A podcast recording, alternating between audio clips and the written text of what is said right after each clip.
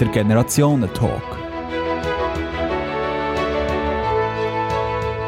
Mit dem Johannes Josi und der Karin Blaser. Eine melancholische Melodie und eine tragische Geschichte. Das Guckisberglied gehört zum Schweizer Kulturgut. Wir diskutieren heute mit zwei Menschen, die das Lied besonders gut kennen. Mit der 49-jährigen Karin Blaser. Sie hat für ihre Abschlussarbeit an der Universität der Künste in Berlin das Lied in einem Video interpretiert. Und wir reden mit dem 75-jährigen Johannes Josi. Er hat in Guckisberg 50 Jahre den Kirchenchor dirigiert und kennt alle Geschichten rund um das Vreneli und um Hans Jocken. Das ist der Generationentalk von und das Generationentandem zum Guckisberg-Lied aus der Dittligmühle in Längenbühl. Technik Jonas Kipfer, am Mikrofon der Elias Rügsetter.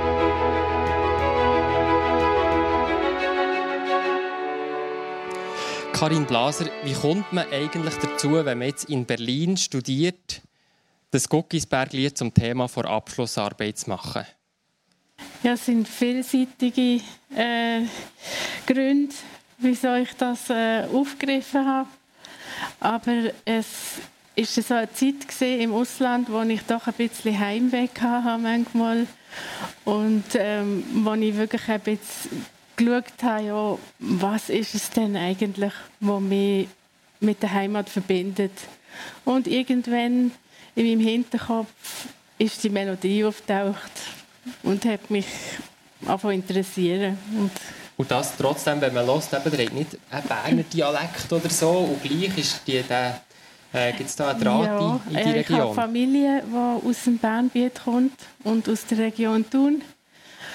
Und von daher kann ich eigentlich äh, normal Berndeutsch reden, aber ich, ich kann es nicht, weil ich mich mich entscheiden ja. weil das hat so eine Durcheinander gegeben, immer, ja.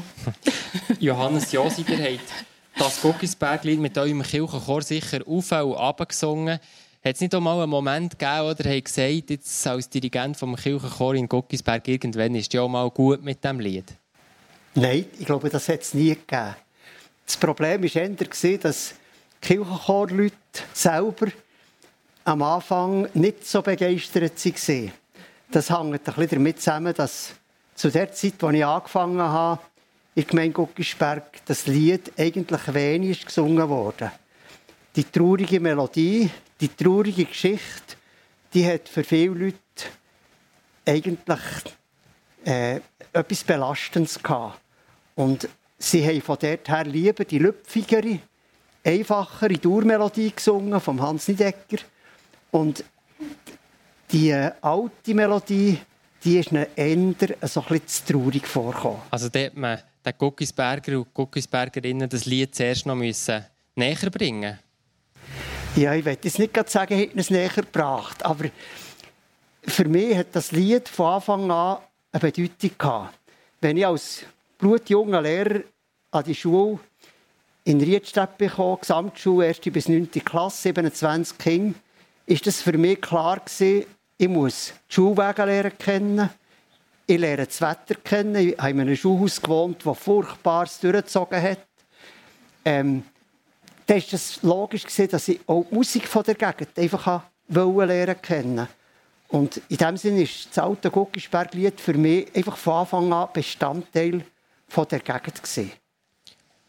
Karin Blaser, wenn du so an deine Kindheit zurückdenkst, ist denn das Guckisberglied dir auch schon mal in den Ohren gewesen, oder ist das etwas, was du erst mit dieser Abschlussarbeit entdeckt hast? Nein, das ist ja schon in der Familie gesungen worden. Ja, weil mein Großvater beim Jodlerclub Thun war, ist das schon präsent Ja. ja. Also Vielleicht hast du lieber gesungen als Guckisberger. Vielleicht, ja. Aber ja, es ist schon so, dass halt die melancholischen Melodien ja, nicht bei jeder Gelegenheit äh, gesungen werden. Mhm. Du hast eben das Lied in einem Film thematisiert, also eigentlich wie eine eigene Interpretation gemacht. Auch von diesem Lied kannst du uns ein bisschen erzählen, auf welche Art dass du das gemacht hast? Also mein Video ist aus sechs Episoden, die eigentlich sich auch auf den Text äh, beziehen vom Lied. Und ich habe verschiedene Aspekte reingebracht, einfach auch internationale Aspekte weil das Lied doch so viel äh, Wandel gemacht hat und ja, das habe ich mit diesen verschiedenen Episoden auch ausdrücken. Mhm. Und was ist so deine eigene Interpretation oder wie, ähm, was, was ist für dich das Besondere an dem Lied gewesen, das du in diesem Film neu hast reingelesen vielleicht auch? Ja, für mich war es ein Heimwehlied. Und äh, interessanterweise habe ich bei der Recherche dann festgestellt, dass das Lied zeitweise verboten war zum Singen in, äh, also für Söldner, weil sie Angst hatten, dass, äh, dass sie desertieren. Und eigentlich hat das genau das, äh, was ich immer empfunden habe, eigentlich ausgedrückt. Also irgendetwas Reissendes, wo mich irgendwie ein Fernweh oder ein Heimweh. Mhm. Und das ist etwas, was du vielleicht besonders in Berlin hast verspürt, also mit der Distanz zur eigenen ja. Heimat. Ja, kann man so sagen. Ja. Mhm. ja. Ähm, du arbeitest heute als freischaffende Künstlerin, Designerin und auch Grafikerin ähm, im Baselbiet daheim.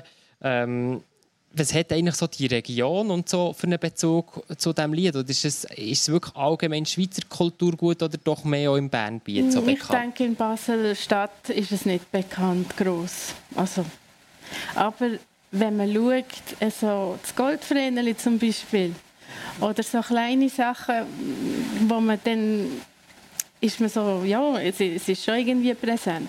Vielleicht jetzt nicht mehr als Melodie, die im Schulbuch ist, also in, in der Schulmusik gesungen wird, das denke ich eher nicht. Mhm. Johannes Josi, als Kind seid ihr schon sehr musikalisch gewesen, ähm, habt Geige gespielt, aber eben vor allem viel gesungen. Ähm, habt ihr das Guckisberg-Lied schon als Kind kennt? Ich glaube schon. Das äh, alte Guckisberg-Lied war ja im alten Gesangbuch. Gewesen. Und von dort her hat man das in der Schule einfach gesungen, das hat dazu gehört. Aber ich hatte natürlich nie einfach einen direkten Bezug dazu. Es war einfach eines der Lieder, die man gesungen hat. Und eigentlich erst mit den Jahren, als ich in der Gemeinde Guckisberg gelebt habe, hat sich das entwickelt, die Verbindung wirklich zu diesem Lied, weil sie einfach in die Landschaft hineinpasst, weil Text und Musik dort eine Einheit bilden. Das ist mich ganz interessant, was du gesagt hast wegen dem lange Zeit, das ist etwas, was mir aufgefallen ist. Ich habe verschiedene Kolleginnen und Kollegen, die nach ein paar Jahren Arbeit in Gemeinde Guckisberg weggezogen sind. Und die haben eigentlich alle lange Zeit. Ich schaue fast ein bisschen Marianne an. Ich könnte mir vorstellen, dass sie auch lange Zeit hatte. Das ist etwas ganz Eigenartiges. Ich habe das vorher nie erlebt, diesen Bezug zu Leuten, die auswärts sind. Ich kann vielleicht dazu ein lustiges Beispiel erzählen.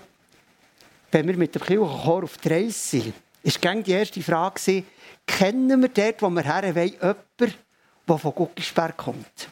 Also, wenn man auf einem weißen Stein ist, ist es klar gewesen, dass man einkehren dort, wo eben der Pinkeli seine Wirtschaft hat geführt, auf dem, dem weißen Stein. Oder wenn man irgendwo ist singen in einer Kirche, da hat man gerne geschaut, ist vielleicht der Pfarrer mal zu Guckisberg gewesen. Also die, der Bezug ist in einer Art präsent bis heute, wie ich das nie vorher erlebt habe. Du bist im Emmental aufgewachsen und dort äh, hast du das Gefühl, dass es weniger so war als jetzt zum Beispiel in Guckisberg, also die Verbundenheit mit dem Ort. Das ist eindeutig. Ich kann mir vorstellen, dass im inneren Emmental, also zum Beispiel die Ruhe, der Tinger, dass es dort auch noch etwas anders ist, als dort auf den Höger äh, in der Nähe von Sommiswald. Aber diese Verbundenheit mit einem so kleinen Gebiet wie das Guckisberg, das ist sehr ungewöhnlich. Und ich habe das Gefühl, das hat mit der Geschichte ganz viel zu tun. Vielleicht können wir auf das noch ein bisschen eingehen. Es ist ja spannend, dass eben nicht nur, nicht nur für Guckisberger in dem Sinne der Bezug ja stark ist zu diesem Lied oder auch verbunden mit Heimwatt und Fernweh, auch du als, ähm, als jetzt in Basel lebende ähm, Person. Was macht denn das Lied, eben, dass die Melancholie sich überträgt, jetzt auch, ob man jetzt den Bezug hat oder nicht? Es war interessant, weil ich habe mit vielen Kommilitoninnen da mich austauscht und die sind ja von überall gekommen. Von Griechenland, von Schweden, von Italien und sie haben immer das Lied sofort verstanden. Sie haben irgendwie das Vreneli verstanden, sie haben irgendwie die Thematik ohne Wort verstanden. Und das finde ich, das spricht für das Lied, dass es irgendwie überzeugt. Vielleicht ist es ein Geheimnis, warum, aber hast du eine Ahnung, warum man es eben so versteht oder warum es einem so nachgeht? Ich vermute, dass das ganz alte Überlieferungen sind in, dem, in dieser Melodie. Irgendetwas fast schon archetypisches, etwas, wo, wo man wiedererkennt. Irgend so etwas. Vielleicht können wir ja eben bei dem Geschichtlichen noch bleiben, etwas Archetypisches. Johannes Josi, kannst du etwas erzählen über die Entstehung von dem Guckisberglied, was man darüber weiß oder auch nicht weiß? Es gibt äh, Zeugnis, zum Beispiel 1764 die Notiz vom Graf von Zinzendorf, einem österreichischen Staatsmann, der in sein Tagebuch in Chur zuerst mal den Text hat aufgeschrieben hat ist eben ein Mensch auf Erden, Semeliberg und Vrenal ab dem Kuckusberg und Sines Hansjockel Ennetemberg und so weiter. Und man merkt schon an dem, er hat nicht verstanden, was es eigentlich heisst. Aber es ist das Lied. Man geht davon aus, dass, die, dass das Lied auf eine wahre Begebenheit zurückgeht. Aber es ist natürlich niemand dabei gewesen, es kann es niemand bezeugen. Weil man zu der Zeit noch keine Totenrödel hat geführt wo alle drin verzeichnet sind, findet man auch das Vreneli nie. Man geht davon aus, dass die Geschichte etwa um 1660 bis 80 könnte zu Guckisberg gespielt haben. Man zeigt heute, in welchem Haus das Vreneli sich daheim war. Es ist nicht mehr das Haus, das ist verbrannt in der Zwischenzeit. Aber äh, dort ist es gestanden. Man weiss, wo das der Hans Jockeli daheim sein könnte. Hennentenberg, hinter dem Guckerschorn. Auf der Schatzseite eben ein Schuldenburli, ein Geissenburli, ein Armen, oder?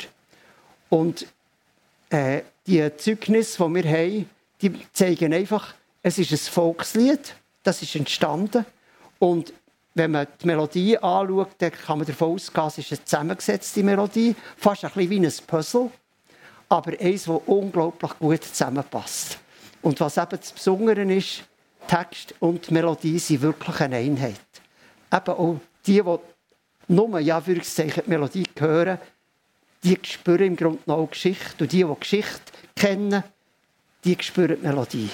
Wie war das äh, für dich, Karin Blaser? Du hast eigentlich das aus wissenschaftlicher Perspektive auch angeschaut, eben die Entstehung und so. Äh, mhm. bist du da auf ähnliche ähm, Sachen gekommen, wie es Johannes Josi erzählt oder hast du noch andere Sachen ja. herausgefunden? Ja, ich bin irgendwann ähm, auf eine Quelle gestoßen, wo halt sagt, dass äh, in Lettland und Litauen ähnliche Lieder vorhanden sind, zwar nicht mit dem Refrainteil, aber die anderen, die, die Anfangsstrophen und so, die sind also textlich, gleich. aber die Melodie auch, oder? Melodie, ja, der Text ja. nicht.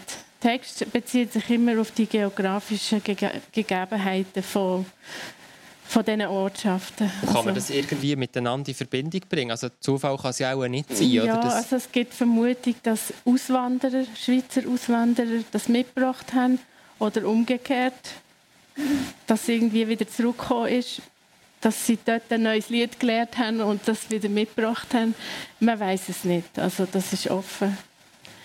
Es ist äh, sicher einfach so, dass in Guggisberg äh, kultiviert worden ist und sich da so eingebürgert hat, sozusagen.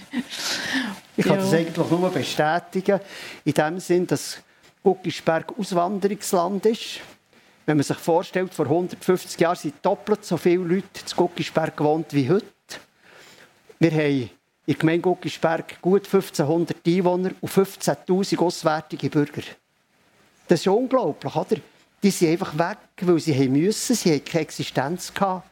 Ähm, ich habe extra das Büchlein mitgenommen, ich zitiere zitieren. Aus einem Gedicht von der Elisabeth Leuthold, die hat geschrieben, im Unterland hat es auch geheissen, Bub, Volk, sonst musst du ins Guckisberg. Die Kinder haben geduckt mit Händen und Füßen und gefolgt auch Botz Sternenberg. Das zeigt etwas von dem Elend, das dort oben war von dem könnte man natürlich noch viel erzählen. Ja. Ist das dort besonders gross im Vergleich zu anderen Regionen vor, vor Schweiz in dieser Zeit, sage ich jetzt mal? Das kann man wirklich so sagen. Also ihr müsst euch vorstellen, noch vor 160 Jahren sind im Gebiet von Guckisberg Leute verhungert. Buchstäblich. Also, äh, wir lesen in der, in der Rödu, dass zum Beispiel um das Jahr 1858, 59 pro Jahr viermal mehr Leute gestorben sind als normalerweise. Und dann heisst es in der toten Rödu gestorben an Auszehrung. Das ist nichts anderes als äh, Mangelernährung. Also es muss ganz, ganz schlimm sein. Und es gibt ja ein berühmtes geschichtliches Ereignis 1816, wo der Vulkan in Indonesien ausgebrochen, der Tambora. Äh, der hat dazu geführt, dass äh, das Klima sich verändert hat. Das hat geheissen, wir sind auf rund 1000 Meter über Meer, dass im Sommer der Schnee von den Flühbergen nie fort ist. Die Tiere haben nicht zu Berg können. Alles ist verfault, es hat gern geregnet. Der Lehrer Hostetler von Kriesbau beschreibt in seiner Chronik, dass man äh, die Herdöpfel nicht ernähren konnte. Sie sind alle verfault. Und das Gewächs hat man erst als Stroh geschnitten im Jänner, wo der Schnee ein fort war. Also es muss ganz schlimm sein. Und diese Note hat sich einfach durchgezogen. Und dann war es noch so, dass vor allem die Leute, die man nicht hat können brauchen im Ungerland, die hat mit die Heimatgemeinde zurückgeschickt. Dann war es noch nicht so wie heute, dass man die Gemeinde am Ort hat müssen zuschauen sondern man hat es zurückgeschickt in die Heimatgemeinde. Also es muss ein extremes Elend sein dort oben. Ist das etwas, was du bei deinen Recherchen schon begegnet bist? Ja, doch. Und äh, ja, also ich habe noch Quellen gefunden, die beschreiben, dass eben Schweizer Familien in, ähm, im ehemaligen Ostpreußen angesiedelt worden sind. Und äh, das bestätigt einfach das. Oder die haben die Gelegenheit genutzt und haben ein neues Leben angefangen an einem neuen Ort. Du hast es vorher schon mal kurz erwähnt, das Beispiel, eben, dass in dem Schweizer Regiment in Frankreich das Lied mhm. sei verboten war. Mhm. Das habe ich bei mir Recherche schon ein paar Mal gelesen. Ja. Äh, weiss man da noch ein bisschen mehr darüber? Ist das so wie eine, eine Sage oder man erzählt sich oder könnte es wirklich so gewesen sein? Ja, das ist auch aus der Quelle, die Sie schon erwähnt haben. Also, das ist, ja. Und einfach das Heimweh, das das hat ausgelöst ja. bei den Soldaten? Oder wie, wie seht ihr das, Janis? Das ist genau so. Also ich gehe davon aus, dass das etwas war, was sich mit der Heimat verbunden hat. Es ist ja interessant, dass auch heute Leute von Amerika kommen, auf Guckisberg, die wollen wissen, wo sind unsere Vorfahren aufgewachsen. Und dort schaut Lydia Bucher nachschauen, unsere ehemalige Gemeinde, äh, Gemeinde Mitarbeiterin auf der Gemeindeverwaltung und Zivilstandsbeamte und probiert dann zu zeigen, von diesem Haus kommt ihr, dass sie zu binden, die Sache daheim war, und dort Gelis Matter und so weiter. Äh, der Bezug ist also eigentlich bis heute, und das Lied, das hat die Leute verbind, äh, die verbinden. Ich kann ein typisches Beispiel sagen, wenn ich im Dienst bin gefragt wurde, woher kommst dann habe ich gesagt, von dort, wo das Vreneli kommt. Und jeder gewusst, der ist von Guckisberg. Also ich würde meinen, das ist wirklich etwas, was in der ganzen Deutschschweiz eigentlich verbreitet ist. Und wenn bei uns Gäste auf Guckisberg kommen, dann tue ich gerne mit ihnen das Lied singen. Ich habe noch nie, noch nie eine Gruppe erlebt, die nicht wenigstens ein paar Jahre mitsingen können. Vielleicht noch aus musikalischer Perspektive. Es ist ja sicher vor allem auch die Melodie, oder, die die Gefühle bei den Leuten auslösen und so. Was ist aus musikalischer Sicht interessant an diesem Lied oder gut gemacht? Also ich kann es eigentlich nur erklären mit dem, was heute passiert. Wenn ihr auf YouTube geht, schauen, wie viele Versionen das es gibt vom Guckisberg-Lied. Das ist ja unglaublich. Und zwar nicht einfach alte, sondern auch ganz neue, ganz aktuelle. Offenbar fasziniert die Melodie wirklich Musikerinnen Musiker, dass sie sagen, die ist so gut, ich verwende die verwenden.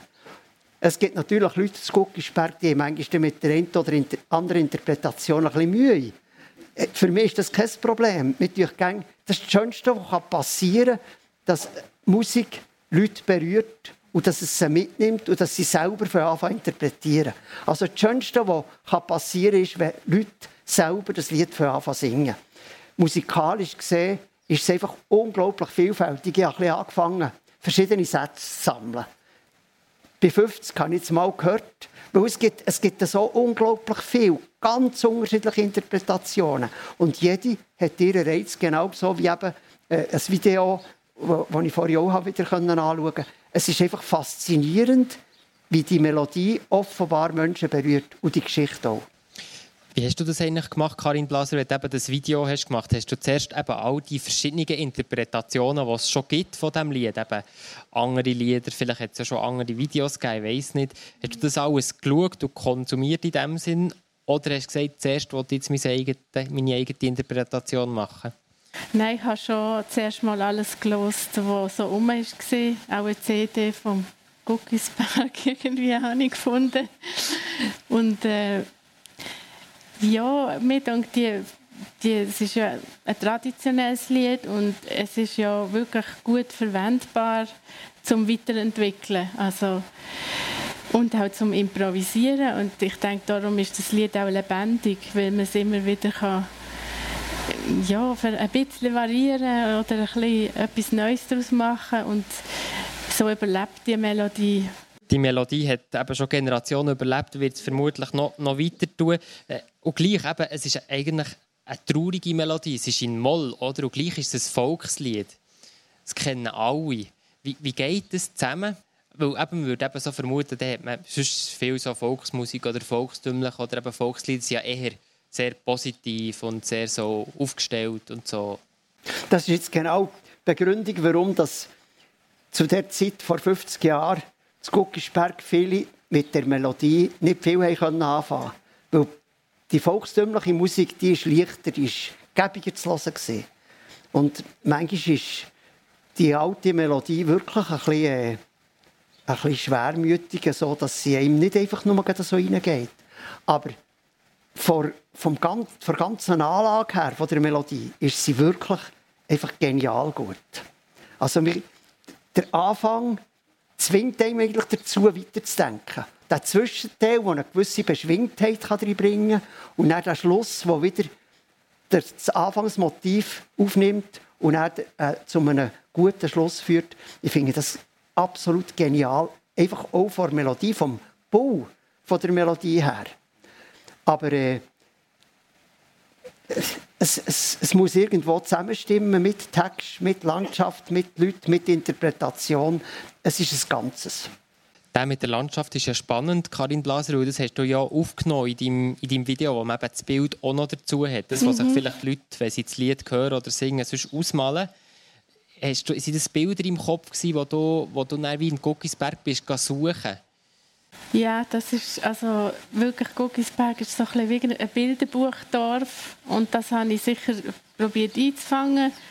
Und in meiner zweiten äh, Episode ist dann so, dass das überlagert wird von einer Landschaft äh, in, in, der Gegend Polen, wo wirklich total flach ist und äh, nur einzelne Anhöhen und und hat das einfach so kombinieren und ja. Und wie bist du auf die Idee gekommen für die Kombination? Mm, das, ja, ich habe gedacht, dass so müssen sie sich gefühlt haben, wenn, man, wenn ein Auswanderer jetzt äh, in, die, in die neue Landschaft kommt und sich muss mit dieser Landschaft arrangieren. Das sind die Bilder, die ich im Hinterkopf habe von der Heimat, ja, von, oder von dort, wo man vorher war. Ja. Ja. Ich möchte jetzt noch ein bisschen auf die Geschichte selber zu reden kommen. Wir haben jetzt ein bisschen über das Gefühl und ähm, eben auch die musikalischen Hintergründe und so geredet. Eben, das Vreneli und Hans Jockeli, das, die, die, die, beiden Figuren, die kennen eigentlich alle. Aber ich glaube, wenn man einfach den Text vom Lied einfach so liest, versteht man glaub, nicht einfach die ganze Geschichte. Also man muss sich so ein bisschen ähm, reindenken oder das so interpretieren, was jetzt da könnte passiert sein.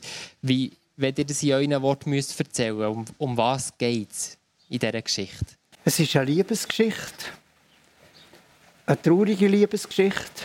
Das Vreneli, so erzählt man sie jetzt Guckisberg, wo früh der Vater verliert, wegen dem einen Vormund bekommt. Und der Vormund ist der Gemeinsamme, also der wichtigste Mann auf einem Heimat unterhalb von Guckisberg.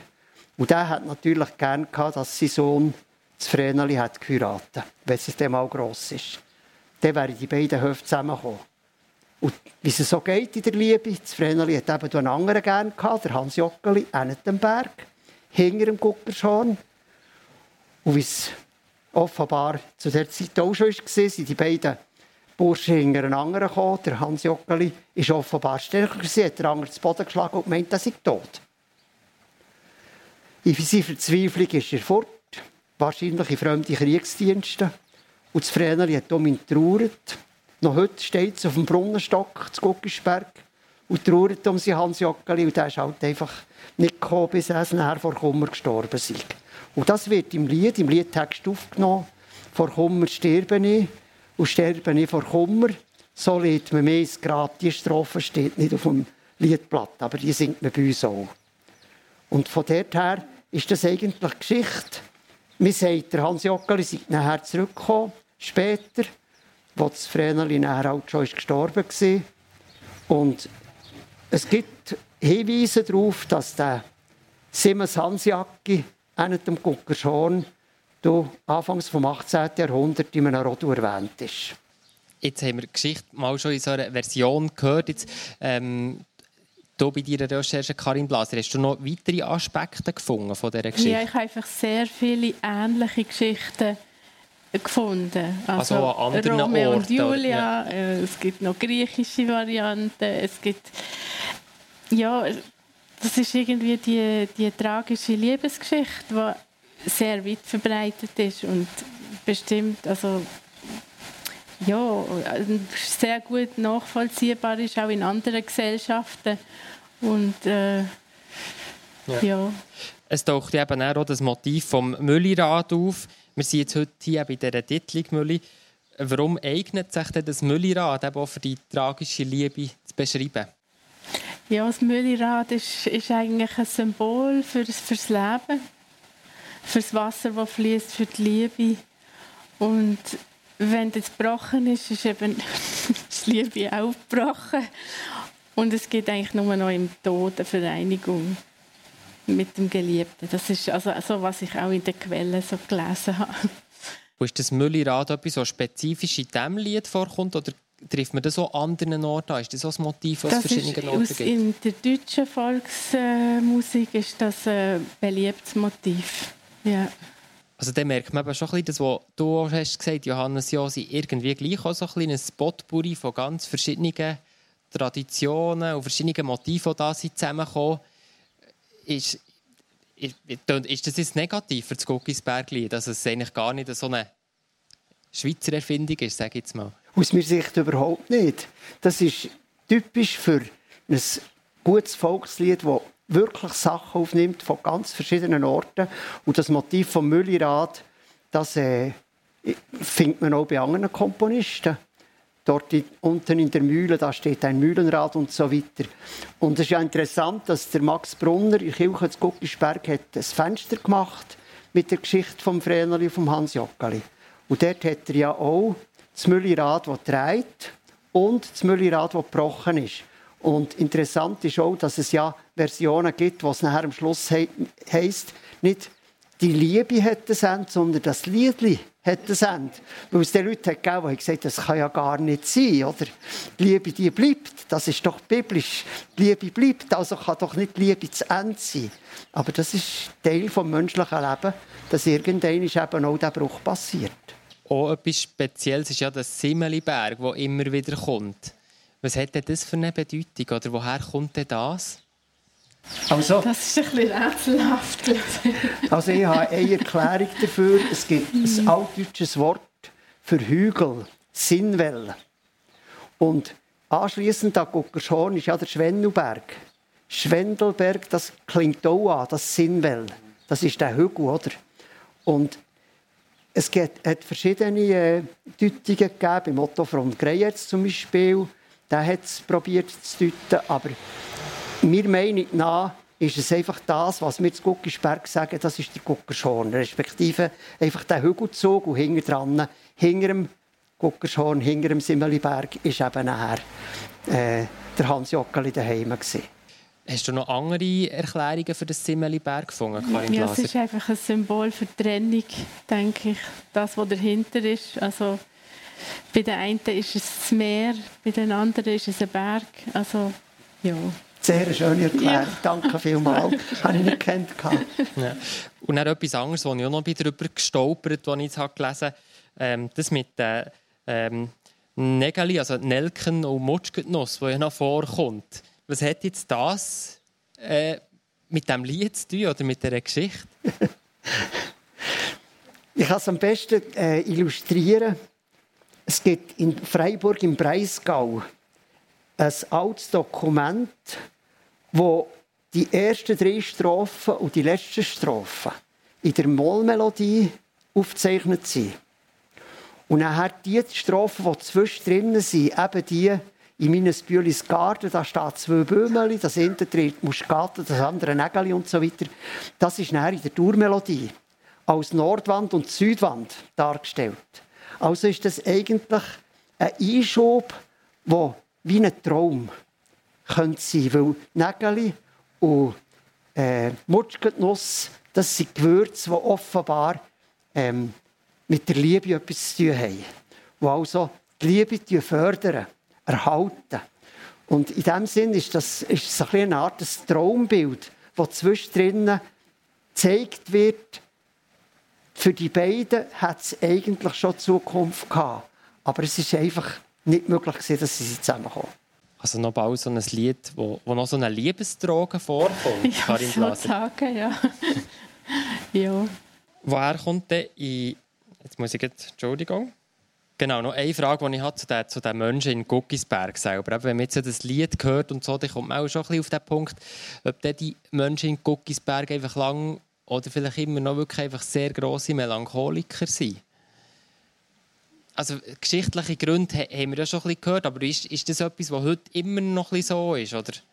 Also eine Prägung von Guckisberg ist gewiss die Zeit von der Gemeindeherrschaft zwischen 1423 und 1798 zwischen Bern und Freiburg.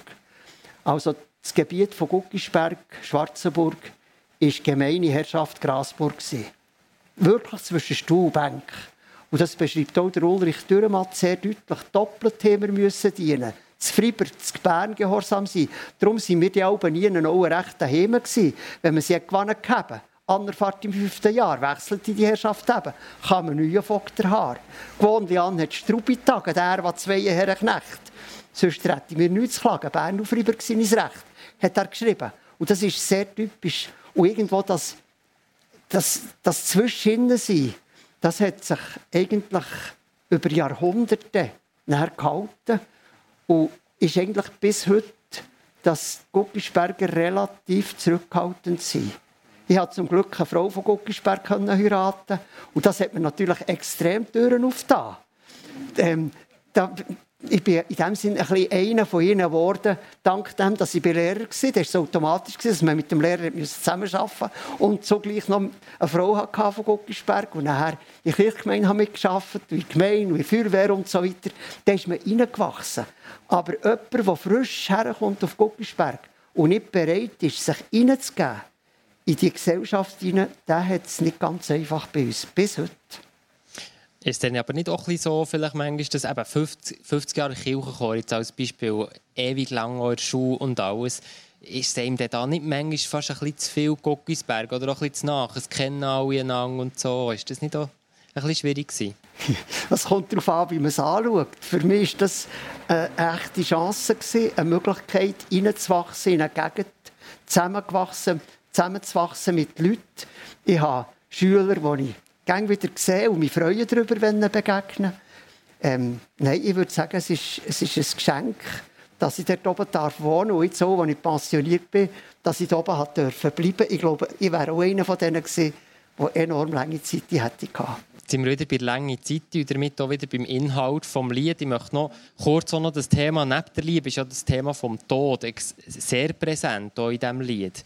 Äh, wie, wie sieht man das drin? Oder, oder Würdest du dem gar nicht unbedingt zustimmen, Karin Blaser? Ja, also, ja, doch, es gehört schon rein. Aber es ist mehr so als Folge von dem ganzen Chaos, emotionalen Chaos, gesellschaftliche Probleme von diesen Liebenden.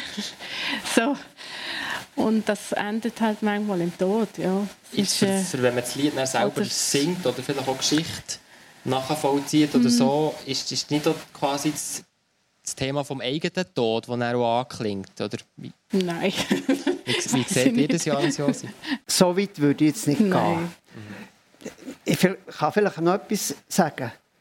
Eine entscheidende Rolle für die Wertschätzung vom Guckisberger Lied ist wahrscheinlich auch am Fernsehen zugekommen. Weil, ich glaube, 1989 hat das Fernsehen die erste Sendung gedreht, Land und Leute. Und dann habe ich das erste Mal mit dem Kirchenchor das Lied für das Fernsehen gesungen. Und dann haben plötzlich verschiedene Leute entdeckt, hoppla, wenn die das als wichtig anschauen, dann ist das offenbar wirklich etwas Besonderes. Und als wir nachher 2008, glaube ich, oder 2009 die Sendung mit dem Nick Hartmann, SF bei den Leuten, dann ist das natürlich unglaublich bekannt worden. Interessant ist, dass das Fernsehen dann unsere CD-Aufnahme, die zehnjährig war, hat gebraucht, weil sie gesagt die ist so gut, die können wir direkt brauchen, wir müssen nicht noch eine neue Aufnahme machen. Und eigentlich seitdem, ich würde sagen, in den letzten 20 Jahren, hat sich die Akzeptanz von diesem Lied unglaublich entwickelt. Und dort hat wahrscheinlich die Verbreitung durch das Fernsehen eine Rolle gespielt. Ja, das, also da fällt mir neu dass eben das Vreneli ja schon früher allein schon beliebt war bei den Leuten und darum ja auch das Goldvreneli. Das bezieht sich ja wirklich auch auf das Vreneli aus dem Lied. Und äh, das ist also auch, auch ohne Fernsehen ist es schon so um die Welt sozusagen. Wir kommen langsam zum Schluss vom Generationentalk. Mich interessiert jetzt noch für euch ganz persönlich, welche Worte aus dem Lied oder vielleicht auch welches Bild ist das, was euch wie am nächsten ist, wenn ihr das so ganz kurz könnt sagen Also mein liebstes Bild ist eindeutig das von Max Brunner im Kirchenfenster zu Guckisberg auf der Nordseite, auf der weltlichen Seite, auf der Dorfseite, für und Hans Jockeli. Das, das, ist, das sagt genau das aus, was für mich das Leben prägt. Nämlich das Miteinander von diesen beiden Menschen, die einander gerne haben. Sie können schlussendlich nicht zusammenleben, aber die Liebe, die geht über den Tod raus, die dauert und gegenüber ist ja ein Herzbild vom verlorenen Sohn, wo der Vater für beide Söhne, für den, der fortgezogen ist, vergammelt ist, und für den, der daheim geblieben ist, die Arme offen hat. Also die Liebe trägt am Schluss durch. Und darum ist das Bild dort für mich etwas vom Prägenden. Merci vielmals. Karin Blaser, hast du so ein Wort aus dem Lied oder eben ein Bild im Kopf, das dir besonders nach ist? Ja, für mich ist schon das Vreneli als Identifikationsfigur für, äh, ja, für die vielen Liebeskummer, die man hat oder so in meinem Leben. Und ähm, ja, ich finde das noch, noch schön und, und eigentlich auch übertragbar eben auf, auf Leute, die das Lied nicht kennen. Und das finde ich toll. Das ist ein bisschen internationaler Geist. Das war der Generationentalk mit der Karin Blaser und dem Johannes Josi. Merci vielmals. Technik Jonas Kipfer am Mikrofon, der Elias Rügsecker.